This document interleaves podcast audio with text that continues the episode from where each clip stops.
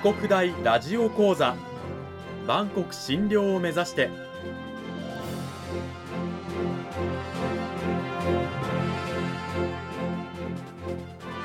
番組タイトルにあるバンコク診療とは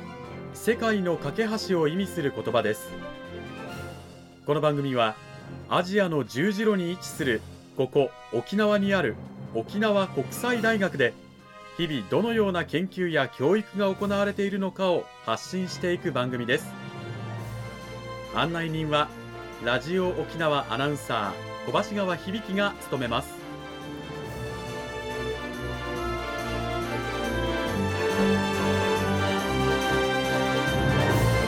この番組は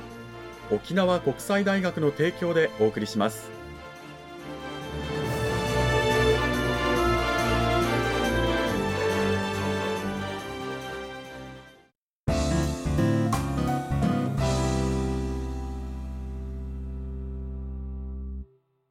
沖国大ラジオ講座今週は先週に引き続き沖縄国際大学経済学部地域環境政策学科の上津律子先生を迎えてお送りします。上津先生今週もよろしくお願いします。よろしくお願いします。講義タイトルはフランス文学への誘い。星の王子様を一度またはもう一度読んでみませんかと題して今週もお送りします。さて今週の内容に入る前にまずは先週のおさらいを私の方でさせていただきます。星の王子様という作品ねタイトルそして作者のサンテグ・ジュペリという名前も非常に有名なんですがこの作品は今からおよそ80年前1943年第二次大戦中アメリカで出版されました。作者はフランス人の作家サンテグ・ジュペリ。ということでこの作品アメリカで最初出版されたんですが実はフランス文学です。というねことで。で実は世界で300以上の言語に翻訳されていてこれが実は聖書毛沢東やレーニンの著作に次いで第4位もう翻訳されてる言語の多さが事実上文学作品では世界一というねそんな記録も持っている作品でありますけれどもそんな星の王子様挿絵、まあ、イラストも独特ですがあれは実は作者であるサンテグ・ジュペリのイラストなんですね。もともとサンテグ・ジュペリが事あるごとに書いていた、まあ、いたずら書きのようなね男の子をもとに、まあ、知人のね出版の関係者にこの男の子をテーマにした作品書いてみたらっていうことで書いたのが星の王子様。でその後プロのイラストレーターの方がおそらく挿絵描いたんですけれどもこれをサンテグ・ジュペリ自身がね、えー、気に入らないということで自分で絵を描いたというエピソードもあります。そんな星の王子様長らくフランスでも親しまれてきたんですが実はですねこの評価をめぐっては、まあ、器用方変けなされたり褒められたりを繰り返していたんですね。ただサンテグ・ジュペリ生誕100周年となる2000年にフランスの中高校生のための名作解説シリーズという著作にこの星の王子様が、まあ、乗りまして、まあ、これをもってね一つフランス文学の名作として星の王子様が認められたという、まあ、象徴的なエピソードになるんじゃないかなというようなこともお話しいただきました。そんな作者のサンテグ・ジュペリなんですけど実はあのフランスのですね由緒ある貴族出身の両親のもとに生まれていて彼自身はま貴族の系譜に連なるものなんですね。うん、もちろん彼が生まれた1900年にはもう貴族制というのは廃止されてるんですがもともとフランスにはあのノブレス・オブリージュという位高ければ徳高かるべし、まあ、貴族はねちゃんとあの徳の高いような振る舞いをしなさいという、まあ、ざっくり言うと。そういう、えー、まあ、精神というものがあってそれをサンテグジュペリも受け継いでいた。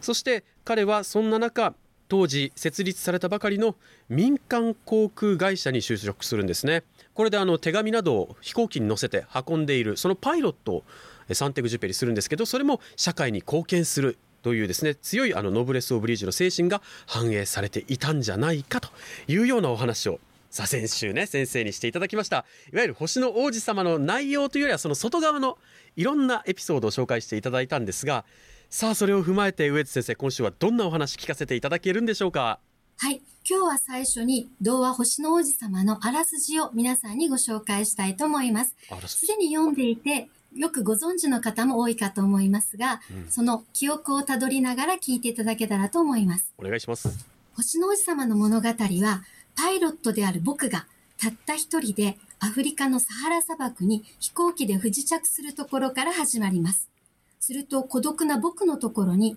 突然小さな男の子が現れます。それが星の王子様です。王子様と話をしていて、パイロットの僕は彼がとても小さな星に住んでいたこと、その星で咲いた一本のバラの花を大切にしていたこと、そのバラの花と別れて旅をして地球にやってきたことを知ります。王子様は地球に来る前に6つの星を訪れていました。王子様はその後たどり着いた7番目の星、地球を旅しながら様々な出会いを通していろいろなことを学びます。例えば、特に有名な言葉。フランス語で言うと、On ne voit bien qu'avec le cœur. L'essentiel est invisible pour les yeux. 日本語で言うと、心でしか物事はよく見えない。一番大切なことは目に見えない。ということを王子様に教えたのは、王子様が地球での旅を通して出会った狐でした。そして王子様が地球に到着してから1年後、ちょうどパイロットの僕が壊れていた飛行機のエンジンの修理に成功した時に、王子様は姿を消してしまいました。王子様が自分の星に帰るのを助けてくれるという蛇に噛まれて、砂漠の砂の上に倒れてしまった後のことです。それから砂漠から生きて帰ってきた僕は、今でも王子様を探しています。これが星の王子様のあらすじになります。なるほど。あの星の王子様という作品はね、僕もあの読んだんですけれども、この作品サハラ砂漠にこう墜落したパイロットの僕と星の王子様が出会う、まあ、そういったシーンから始まるんですが確かそこの時点でも星の王子様としては地球の旅はもう最終盤もう終わりに近いところでだからあの僕と王子様の話の部分と王子様の旅のパートと、まあ、2つのね話がありますよね。その通りです。小橋川さんが今おっしゃったように星の王子様はアフリカのサハラ砂漠に墜落したパイロットの僕と星の王子様の出会いの物語の中にとても小さな惑星を出発して地球へとやってきた王子様の旅の物語が組み込まれています。うんつまりこの作品は物語が二重に構築された構造、いわゆる物語の入れ子構造になっています。ちなみに作者であるサンテグジュペリは、はい、1927年にアフリカの西サハラに位置するキャップジュピーというところにある飛行場の所長に任命されます。うん、そして1年と半年、サハラ砂漠で生活をしました。また、1935年にはサハラ砂漠ではありませんが、同じくアフリカのリビア砂漠に飛行機で不時着しています。うん、その際、砂漠に激突した衝撃で、サンテグチュペリが乗っていた飛行機は二度と乗れない状態まで壊れてしまい、彼は砂漠の中で遭難しました。うん、こうしたサンテグチュペリ自身のリアルな経験は、星の王子様に登場するパイロットの僕をめぐる物語を彷彿させるものだと言えるでしょう。うん、でそして、その一方で、星の王子様で語られる王子様の旅の物語はまさにファンタジーです。うん、例えば、王子様と会話を交わして心の絆を結ぶバラの花や蛇、狐などは擬人化されて描かれています。うん、ここには伝統的な童話の特徴を指摘することができるでしょう。星の王子様という作品は、リアルとファンタジーが重ね合わせられたような作品となっていて、それが結晶化されているとみなすことができます。ちなみにここまでねあのあらすじそしてこの作り方作品の構造ですね先生に紹介していただきましたけどもここまで来てあ読んでみたいなとかもう一回読み直してみたいなって思う方もいらっしゃると思うんですけれどもはい日本で初めて星の王子様が日本語に翻訳されて出版されたのは実に1953年のことでした。うん、内藤アローさんという方による翻訳です。うん、実はあの2005年以降作品の著作権が切れてから日本でも続々と内藤アローさん以外の日本語の翻訳の本が出版されていて、その中で私自身はこの表紙に描かれた少年の挿絵、そしてこの作品の中身が彷彿させるような星のとあえて付けられたナイト・アローさんのタイトルの翻訳は秀逸だと思っています。なるほどねいろんな方の翻訳版が2005年以降続々と出ているということでどれを選んだらいいかちょっと迷ったりするかもしれないんですがそのあたりどうなんでしょうか？はい、そういうふうに悩まれる方が多いかと思います。ただ、どんな翻訳であっても、それぞれの翻訳者が原作を丁寧に読み解き、原作の雰囲気をできるだけ再現できるように心を配り、皆さんに伝わりやすい日本語を選んで、原作を日本語によって再構築したものになっています。うん、ですからぜひ皆さんは、この本が読みたいと思った場合は、近くの図書館や書店、またはインターネットのサイトなどでいくつか並べてみて、うん、